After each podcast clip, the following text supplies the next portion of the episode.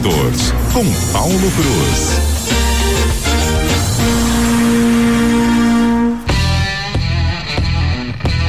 Paulo Cruz, muito bom dia nesta quinta-feira. Será que você está com um elétrico por aí? Como é que está a situação? Onde você está? Olha, bom dia a você, bom dia a todos. Ainda não estou com elétrico em casa, mas você sabe que eu tô, eu tô com um conjunto perfeito na minha casa. Eu já mandei instalar meus painéis de energia solar, né? Quando eu vejo aí o anúncio de aumento de energia, eu fico até mais tranquilo. Fico com o coração apertado por quem não teve a oportunidade ainda de ter essa, de gerar a sua energia, né? Estou no meu primeiro mês aí de energia elétrica, é, solar, né? Abastecido pelo sol. Parabéns. Tenho, pois é, e tem o Albox em casa, você imagina, eu vou, posso carregar um, um modelo elétrico com energia do sol. Aí a economia vai ser algo assim. Absurdo. assim. Aí eu, uhum. é, eu já fiz umas contas, quem, quem dispuser desse sistema, né? Aí eu vou colocar aqui painel de energia solar e vou abastecer com carro elétrico. O, o, a diferença pro, pro, pro, de consumo para o motor a gasolina vai ficar em torno aí de 20 vezes mais vantajoso para o carro elétrico, podendo passar disso. Né? Então, olha que, que situação bacana, né? Você, né? É claro, né? É um sistema caro ainda, pouco acessível. Sim. Tanto a energia solar, eu tenho certeza que muita gente que está nos ouvindo, muitas das pessoas que estão nos ouvindo já têm. E outros desejam muito colocar isso na, na sua casa, né? Mas ainda não conseguiram condições financeiras para isso. Infelizmente, isso não é ainda.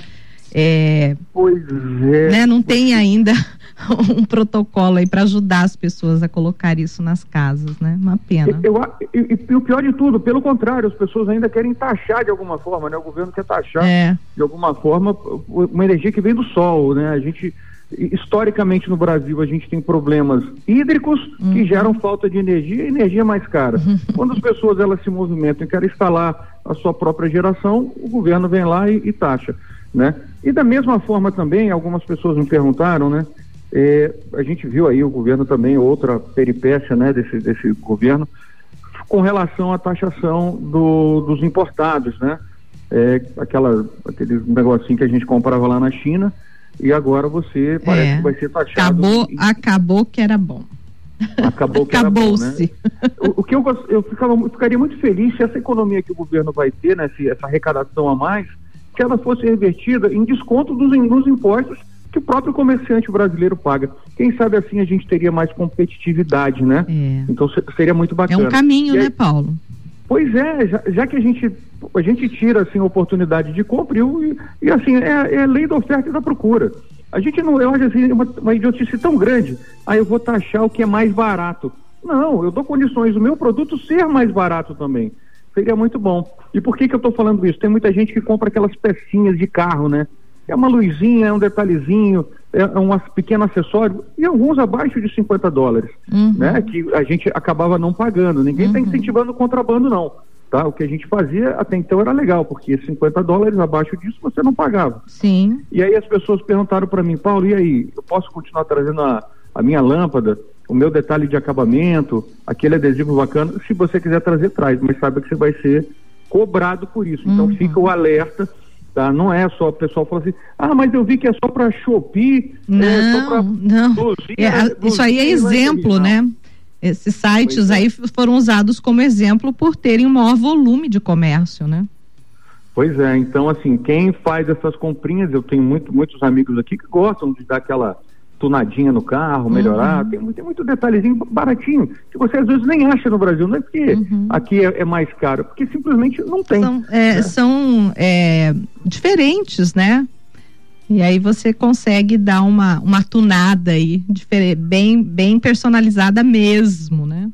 Pois é, e aí agora, então fique aí esperto, porque você realmente, se você trouxer, você vai ser taxado com toda certeza.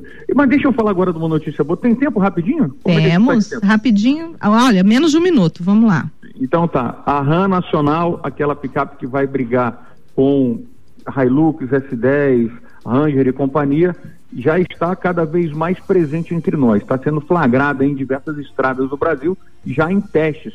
Olha oh. que bacana. Então, em breve, em breve, né? Tem a RAM Nacional e o outro modelo é a Fiat, que vem também com uma picape no segmento das médias, espere novidades muito em breve. E semana que vem estou indo para Argentina para conhecer a nova Ranger, viu? Fiquem aí de olho aí que eu vou trazer boas novidades. Precisa do, do, acompanhamento de uma correspondente? Ah, vambora, vambora. Vamos trazer boas novidades da, da terra de Você vai para qual região lá, Paulo? A gente deve ficar em Buenos Aires, aí a gente uhum. vai visitar a fábrica da, da Ford, né, em General Pacheco, e de uhum. lá, lá a gente vai ter o primeiro contato com a nova Ranger, que vem aí e promete abalar o mercado. E a gente Vamos vai aproveitar então e deixar uma missão para você também, aproveitar Bora. e dar uma, como você vai estar no setor produtivo, para nos trazer depois a sua percepção da economia argentina que tanto se fala que está quebrada, né? Então, quando é. você retornar, você vai trazer essa sua impressão aqui pra gente, tá bom? Vamos, vamos combinar nessa, nessa conversa. Eu vou pessoalmente aí com vocês pra gente tratar disso. Tá Valeu, tá então. Um abraço, viu? Muito obrigada. Bom dia, bom dia a todos. Tchau. CBN, CBN Campo Grande.